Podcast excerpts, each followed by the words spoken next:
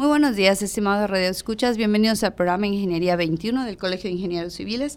El día de hoy tenemos el gusto de recibir al arquitecto Federico Sauri Molina.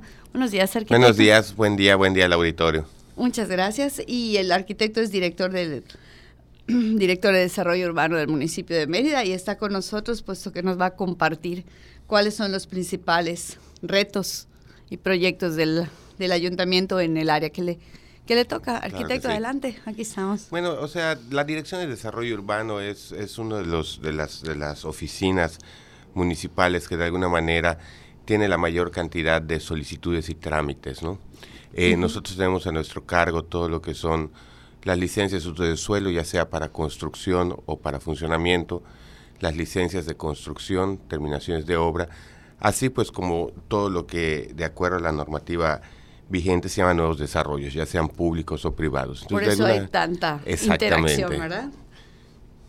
Entonces, digo, de alguna manera, pues nosotros eh, nos basamos básicamente en toda aquella normativa que tiene que ver con el desarrollo urbano de la ciudad, siendo principalmente en el ámbito municipal el Programa Municipal de Desarrollo Urbano, vigente a partir de octubre de 2017, y eh, el Reglamento de Construcción de la Ciudad de Mérida, también vigente a partir de enero de 2018. Creo que es uno de los puntos más este, interesantes ahorita, ¿no? Que estamos cambiando con el reglamento y todos los que somos ingenieros estamos como con él aprendiendo nuevamente, ¿no? Sí. Y este, en cuanto a trámites y servicios, ya nos mencionó algunos, este, ¿hay algún ah, método diferente a solo ir a ventanilla que, que sea relativamente... Actualmente todos los trámites, desde hay, hay, un trámite que se llama factibilidad de uso de suelo. Sí, de que, si puedo usarlo para lo que yo quiero. Es, una opinión que se le pide a la, a la, a la dirección este, para saber si el uso en un momento dado que nosotros pretendemos darle un predio es compatible o no con el programa de desarrollo urbano. Actualmente tenemos dos vías principales para realizar estos trámites, que es el método tradicional a través de la ventanilla eh, de todas las ventanillas únicas de eh, el municipio en determinados trámites y otros que sí tienen que ser por su escala y por su este, especialización tienen que ser directamente la Dirección de Desarrollo Urbano, más aún todos estos trámites también ya los tenemos en línea. Okay, Entonces, a través de la, de la página del ayuntamiento www.merida.gov.mx, ustedes pueden realizar los trámites de factibilidad, de licencia de uso de suelo para funcionamiento, de licencia de construcción y determinación de obra, que son, vamos a decir, la, la mayoría de los trámites o los trámites que más demanda tienen ante la dirección. Los más comunes, ¿no? Lo que prácticamente cualquier ciudadano puede hacer, desde hacer una barda, hacer un porche, hacer una reja, modificar la fachada, ¿no?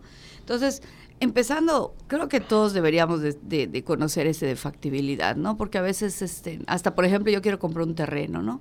Pero lo quiero comprar para hacer una plaza comercial lo primero que debería de hacer es saber si es factible hacer la plaza comercial. Es correcto. Ahí tiene dos, tiene dos documentos que, que emite la dirección y esto precisamente bajo las instrucciones de, de nuestro alcalde, el licenciado Renan Barrera, que se ha buscado de alguna manera poder dar certidumbre a aquellas inversiones que se puedan dar dentro de la ciudad.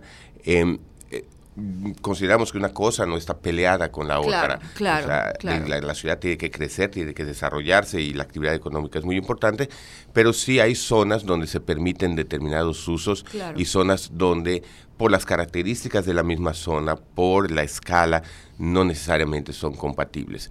Entonces tenemos lo que es la factibilidad de uso de suelo cuando las personas ya tienen una idea o ya saben qué quieren desarrollar y le preguntan a la dirección si de alguna manera lo que quieren hacer se puede.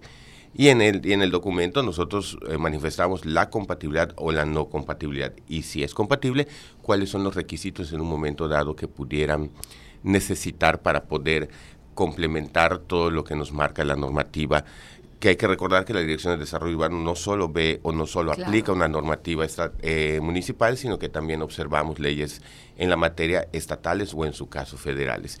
Y tenemos la cédula urbana, que la cédula urbana es un documento de opinión un poco más extenso en el cual manifiesta la compatibilidad del terreno en todos los usos posibles que en un momento dado pudiera tener. Tengo un terreno, no necesariamente tengo en mente para qué es, pero sí es un documento que nos dice si podemos tener servicios, si podemos tener comercio, si podemos tener eh, un desarrollo inmobiliario, si podemos tener departamentos. Entonces va marcando las compatibilidades de todos aquellos usos que de acuerdo a la zona donde está el terreno pudieran darse en él, ¿no?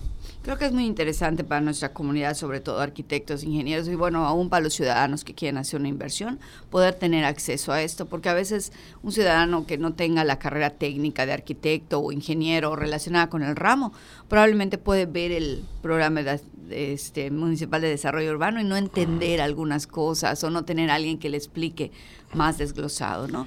De hecho, ahorita hay que, hay que tomar en cuenta también que el nuevo programa de desarrollo urbano, que, nosotros consideramos un acierto, establece niveles de impacto. No es lo mismo una pequeña oficina de profesionista a un edificio de oficinas. Entonces, todos los usos, de acuerdo a su escala, a su impacto, a, lo que pudiera generar en un momento dado de tráfico vehicular, se clasifican en bajo, mediano y alto impacto. Entonces, muchas veces nos encontramos zonas donde un uso diferente a casa habitación se puede dar siempre y cuando éste sea de bajo o mediano impacto y hay zonas en la ciudad donde se puede dar también el alto impacto, ¿no? Claro, entonces eso es muy importante, ¿no? Esa cédula creo que le daría mucha, este, muchas opciones al... Y sobre todo certidumbre, ¿no? O sea, yo, como, como comentaba ya hace un rato, lo que nos ha instruido el, el licenciado Renan Barrera es precisamente eso, cuidar el ordenado crecimiento de la ciudad y para tal eh, así como estamos conscientes que los asentamientos humanos son importantes, la gente necesita donde vivir, también hay que tener en cuenta eh, que una ciudad del crecimiento que, o como se está dando el crecimiento de la ciudad de Mérida, pues es muy importante que tenga certidumbre en dónde poder realizar esas inversiones, esos servicios, ese equipamiento, ese comercio complementario que realmente eh, viene a, a conformar lo que es totalmente la ciudad, porque bueno, tenemos habitantes y de alguna manera necesitamos tener abasto, necesitamos tener servicios y también necesitamos lugares de trabajo, ¿no?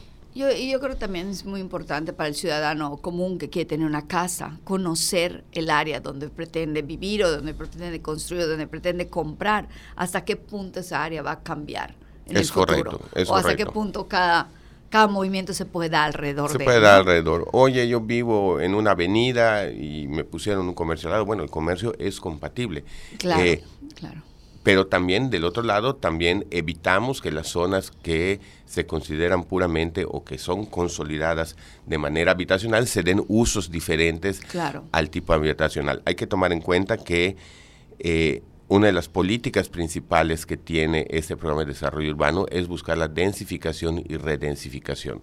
Es decir, tener a más gente viviendo en un espacio eh, más reducido, hablando a un nivel escala de ciudad. Claro, claro. hay que tener un poquito de cuidado de, distinguir la diferencia entre hacinamiento y densificación y redensificación, porque eso de alguna manera hace todos los servicios de la ciudad Em, más eficientes. No es lo mismo eh, tirar redes de energía eléctrica, de agua potable a puntos cada vez más alejados de la ciudad, a que los tengamos concentrados y dándole servicio a mayor cantidad de ciudadanos. Yo creo que ahí va, va a tener mucho que ver el diseño específico de cómo los arquitectos trabajen en todo esto, ¿verdad? Porque importa mucho, no importa que tengas una casa menos grande o que tengas menos patio, pero si hay un buen diseño, pues no va a pasar nada y vamos a usar mejor. Exactamente. De hecho, el, reglamento de construcción se establece este, los parámetros mínimos claro, eh, para garantizar precisamente esa habitabilidad de los espacios para, para los ciudadanos de la de Mérida, ¿no? Sobre todo con nuestro clima, ¿verdad? es correcto. Sí. Empezamos a tener más. Y bueno, menciona arquitectos sobre el reglamento, ¿sí?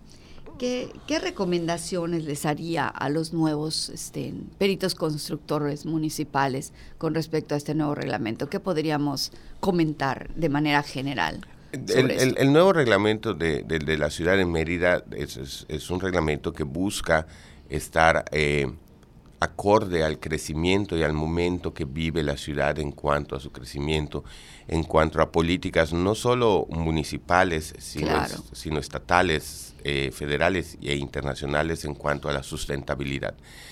Em, yo, pues, la dirección al menos, trabaja muy de cerca con todos los colegios de profesionales a través de la Comisión de Peritos de Construcción Municipal, entendiendo a los peritos en construcción municipal como aquellos que son coadyuvantes de la autoridad. O sea, ustedes nos ayudan precisamente a que, bueno, cuando una persona quiera hacer algún tipo de construcción, desarrollo, precisamente por el conocimiento que tienen no solo de la normatividad municipal, sino de toda la gama de normatividad que en un momento dado intervienen en el tema urbano, pues ellos nos ayudan precisamente revisando y haciendo las recomendaciones a los clientes.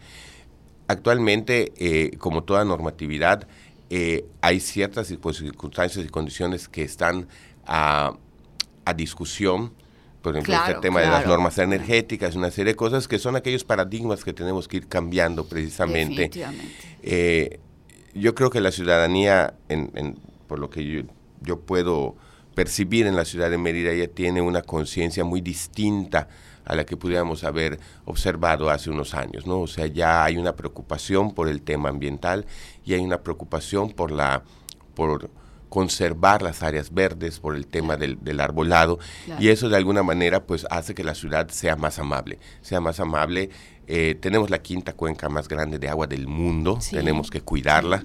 Y precisamente estas áreas jardinadas, estas áreas arboladas sirven no solo para bajar la temperatura de la ciudad o de los espacios donde podamos estar, sino que además nos sirven como filtros naturales del agua para que se pueda ir recargando el, manto. acuífero. ¿no?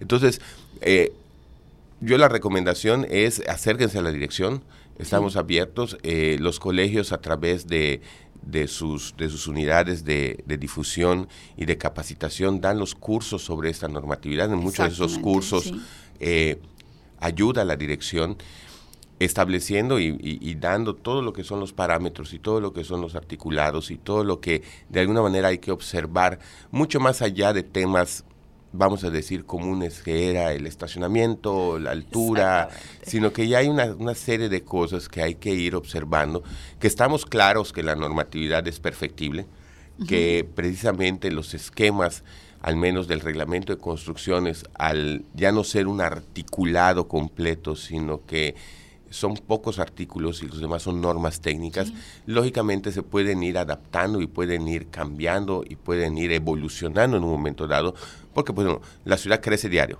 la, ciudad se mueve diario, la ciudad es, un ente vivo.